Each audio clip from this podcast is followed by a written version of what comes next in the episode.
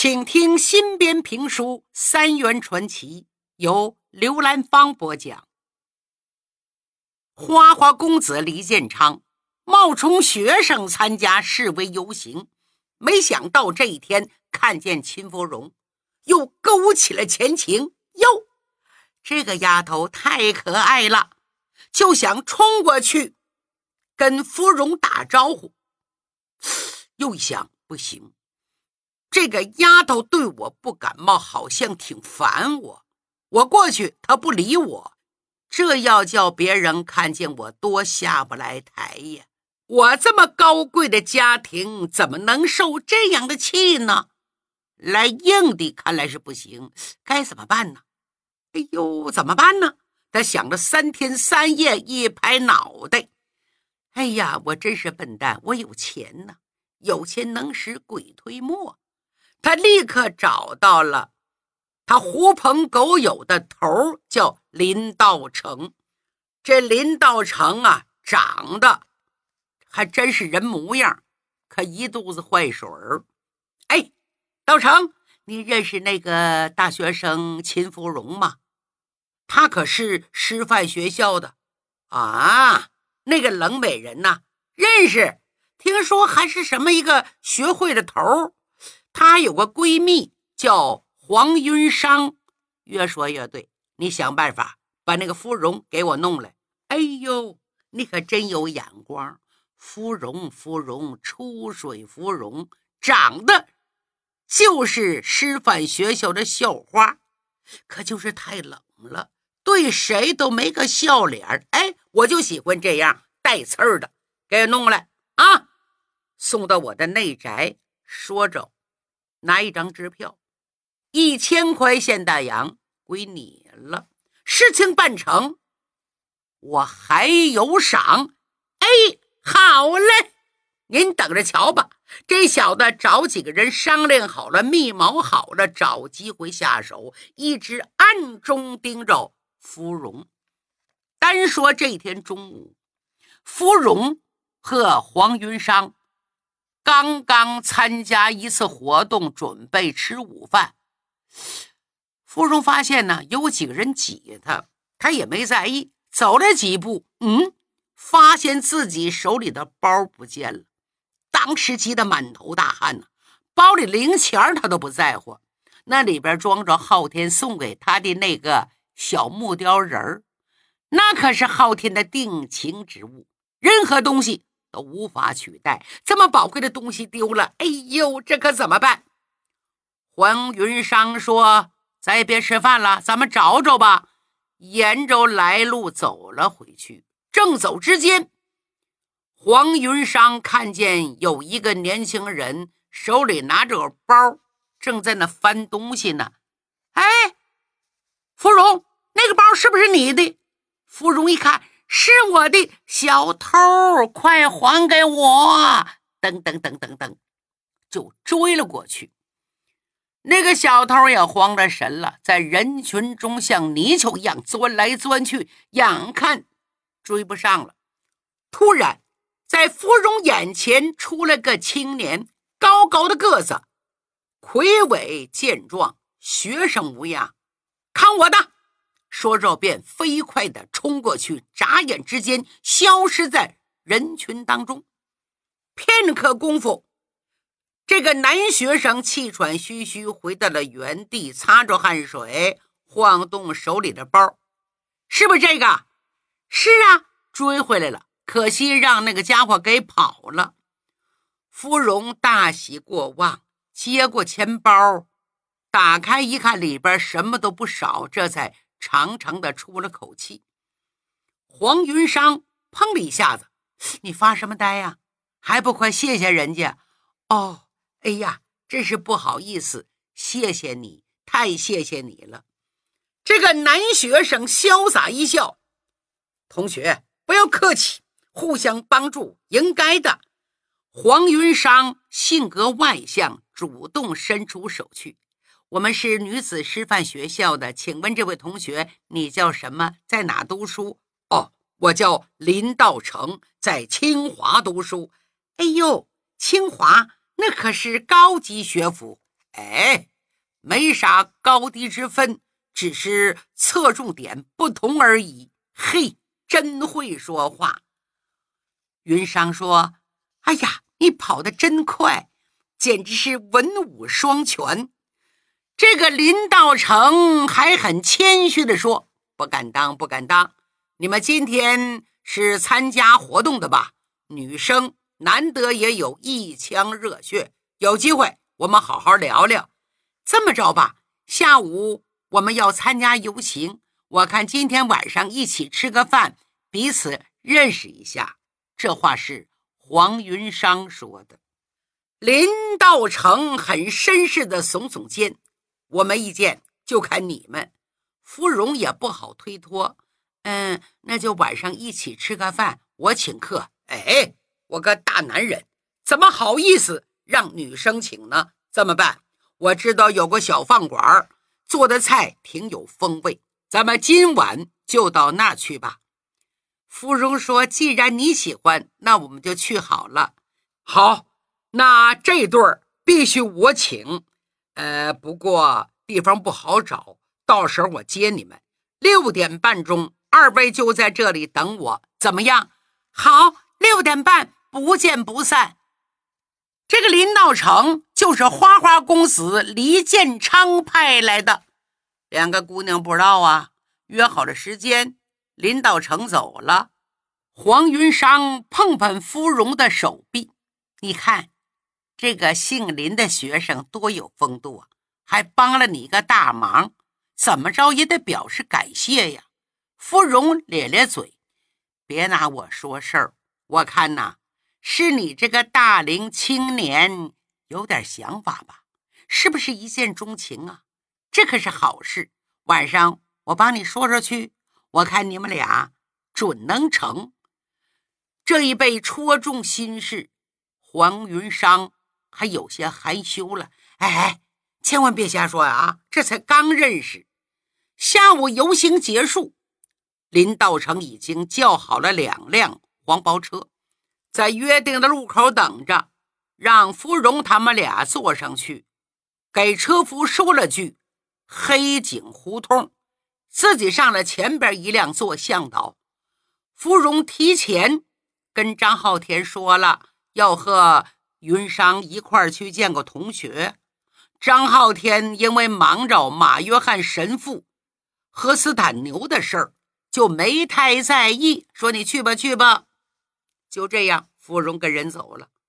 黄包车七拐八拐，也不知道走多远，进入一条又窄又黑的胡同。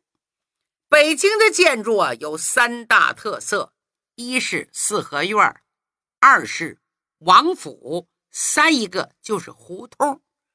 什么是胡同呢？根据北京胡同志的介绍，胡同就是城市里的一条狭长的通道。是由两排院落墙体之间形成的隔离空间带，便于两边宅院的通风透光和居民的自由出入，就叫胡同。那么，胡同这个名词又是怎么来的呢？历史上有多种说法。一种说法，“胡同”一词最早出现于。金代、元代时期，女真人和蒙古人都属于蒙古语系，在蒙古语中，城镇被称作浩特，像如今的二连浩特、锡林浩特等等；村落被叫做霍夫或者霍顿。在蒙古族和女真人入主中原以后，就把这话带过来了。霍顿，霍顿，久而久之，霍顿就念成了胡同。另一种说法，在蒙古语中，胡同就是水井或有水井的地方。据不完全统计，截止清代末年，北京的胡同就有六千多条。闲言少叙，且说眼下，黄包车七拐八拐，直到天色全黑了。才钻进了一条胡同，下了车，芙蓉向前一看，这条胡同大约两米多宽，借着巷口昏暗的路灯，能见度也不过七八米的样子，黑黝黝、阴森森，也不知到底多深呢。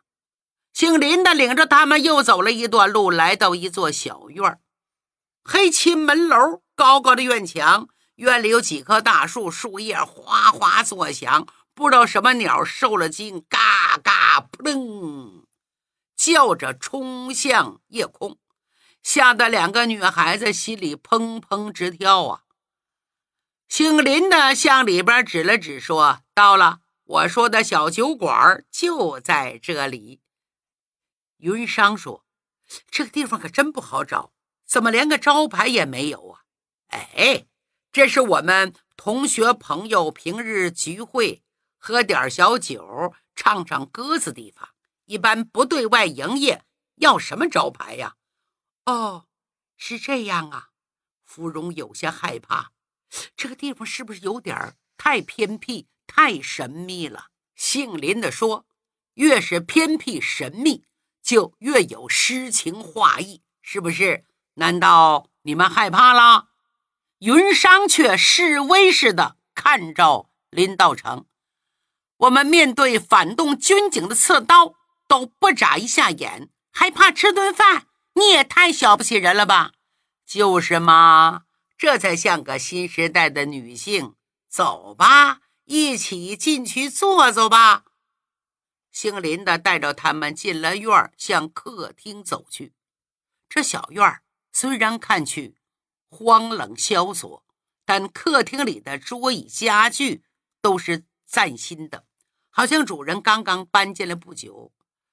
林道成边走边喊：“大少爷，贵客到！”那语气竟十分得意。嗯，芙蓉本来惶惶不安的心又提起来了。他停下了脚步，退出了客厅。林同学，我们换个地方吧。我我怎么像赴鸿门宴似的？就在这时候。就听里边一阵夜猫子似的怪笑，哈哈哈哈哈！芙蓉同学，我们又见面喽！啊，这笑声芙蓉太熟悉了，这不是那个到我家多次求婚不成那个姓黎的吗？他怎么在这儿啊？当时脑袋嗡嗡直响，身子一歪，几乎摔倒，一把抓住云山。快跑！可是已经晚了。林道成用身体堵住了退路，李建昌伸手一拦：“哎哎哎，真聪明啊！啊，哈哈哈！本少爷在这儿守候多时，还想往哪儿跑？啊！包龙图说陈世美的话，这南衙开封府。”你是来得，去不得喽！呵呵呵呵，咣！接着身后咣当一声，林道成抢先一步，把大门关上了。李建昌怎么在这儿？书中暗表，这座小院原来是外交部一个小官僚包养侧室的所在。所谓侧室，说白了就是姨太太。火烧赵家楼以后，这个小官僚一看他的上司这么大的官儿都难逃一劫，被学生们把他家都抄了，房子也点了。像他这样的鲫鱼麻虾更不在话下了。于是便将那个女人。打发到乡下躲避，自己也不敢在这条胡同出现了。这座小院就被闲置下来。嗅觉灵敏的这位花花少爷黎建昌认为有机可乘，就捷足先登搬了进来，把它作为吃喝玩乐、欺负玩弄女孩子一个隐秘所在。芙蓉的小包被盗，林道成挺身而出，勇抓小偷，都是他精心策划、花钱雇来的同伙演的一出闹剧。此时此刻，两个娇小柔弱的女学生落入圈套，是羊入虎口啊！李建昌对芙蓉这个梦中情人早已垂涎三尺，马上要投入怀抱，和自己共度良宵。哎呦，李建昌心里那份得意啊，就甭提了。他转着黄眼珠，如饿狼一样盯着猎物。打量眼前两个俏佳人，长得都好，咽口吐沫，有点舍不得，把黄云裳推到林道成怀里：“这个赏给你了，自己找个地方乐呵去吧。”说着，就去抓芙蓉的小手。芙蓉可真急了，一把甩开，反手，啪，就是一个耳光。李建昌一点儿也不恼，捂脸笑了，嘿嘿嘿，好，有辣味儿，有刺儿，我喜欢。说着，张开双臂，一个饿虎扑羊之势扑了上来。芙蓉心里急了，顺手抓起茶几上一个花瓶，嘘，砸了过去。李建昌忙把脑袋一偏，只听啪。花瓶砸到墙上，碎片散落一地。呀哈，丫头，你还挺凶啊！我看你能凶到几时？你给我过来吧！说着，砰，抓住芙蓉的手腕，就想往卧室里拖。芙蓉拽住桌子角，死活不进去。哎，小美人儿，还跟我犟啊？随我来吧！芙蓉悲愤已极，死也不能落在这个家伙手里，怎么办？他急中生智，从地上抓起一块瓷片来，撕心裂肺喊了一声：“昊天！”就像自己手腕动脉刷刷狠狠划了两下，霎时血流如注啊！芙蓉眼前一黑。疼昏过去了呀！李建长一看，当时也傻了，动脉被划破两个口子，这血能流得少吗？他妈的，你真下起手啊！你就是死了，我我也不能放过你。那么再说客厅外边，黄云山在林道成的怀里苦苦挣扎，拼命高喊呐。救命啊！快来人呐！姓林的冷冷的笑道：“你省点力气吧，嘿嘿，这个地方，你就是喊破嗓子也不会有人来。乖，听话啊！”云山急得哇哇大哭啊，脚蹬手抓，又撕又咬。可是，在人高马大姓林的面前，一切。又是那样的苍白无力呀！林道成粗壮有力的手臂搂住他的细腰，像老鹰抓小鸡儿似的，把他夹拎到树下，扔到草丛里，挎在身上，一手摁着他脖子，一手刺啦把衣服给撕开了。看着雪白的前胸，他恨不能啊一口把这大美人吞了。哎呀，真想不到我也能尝尝鲜！眼看这小子要得手，就在这千钧一发之际，猛然就觉得哗啦的一声，觉得脖子里头一热，有什么东西留在脖子上了？什么玩意儿？他抬头看看，接着从树上唰就跳下一个人。刚好砸在他脸上，他不仰脸吗？把他砸个仰面朝天，眼前金花烂冒，这怎么回事啊？这叫无巧不成书啊！原来在林道成把芙蓉和云山骗上黄包车的时候，被一个小伙子看见了。这小伙子正在路边小摊上吃卤肉、喝小酒呢。他呀，恰恰是张浩天奶牛场送奶工人牛大勇。就是那个家在松花江畔小村子住的那个青年。牛大勇刚刚给几个用户送完牛奶，转了几条胡同，累得筋疲力尽，正想坐下来休息休息，吃点什么，不料迎面碰上了同样在奶牛场干活的工人小栓子。俩平时交情不错，打个招呼，就在路边小摊上买些猪耳朵、羊杂碎，要了一壶二锅头、四个烧饼，美滋滋的喝起来。正吃着喝着，嗯，牛大勇一眼就看见未来的老板娘秦芙蓉和她的闺蜜黄云裳。